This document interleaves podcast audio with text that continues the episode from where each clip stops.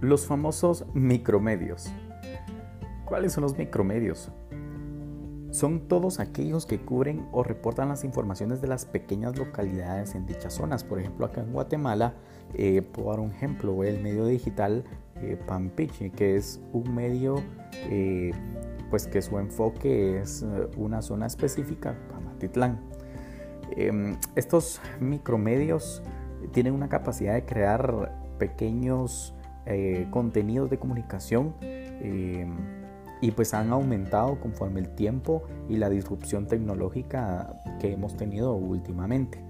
Em, podemos tener un medio con cero inversiones hoy en día, crear la web, abrir como cuentas una red social eh, y, ya, y ya existe un medio. Pero algo muy importante es que todo va a depender de la calidad del contenido que se ofrezca.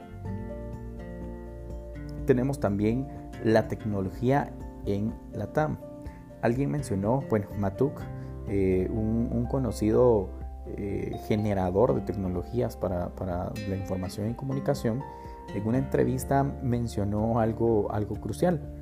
No hay que tenerles miedo a los cambios, sino abrazarlos y buscar aquellos actores que ayuden a enseñar los cambios. Esto a que eh, pues motiva a, a, quitar ese miedo eh, y poder transformar eh, a un paso acelerado esa, esa, esa digitalización en los medios tradicionales.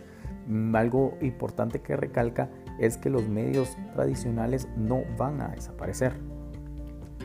Algunos vehículos que se han sumado a esta era digital en Guatemala eh, podría mencionar RCN, Prensa Libre, La Hora y una gran cantidad de agencias publicitarias y por supuesto el surgimiento de medios 100% digitales. La comunicación junto con las nuevas tecnologías rompen barreras logrando ser más ágiles y con un mayor alcance.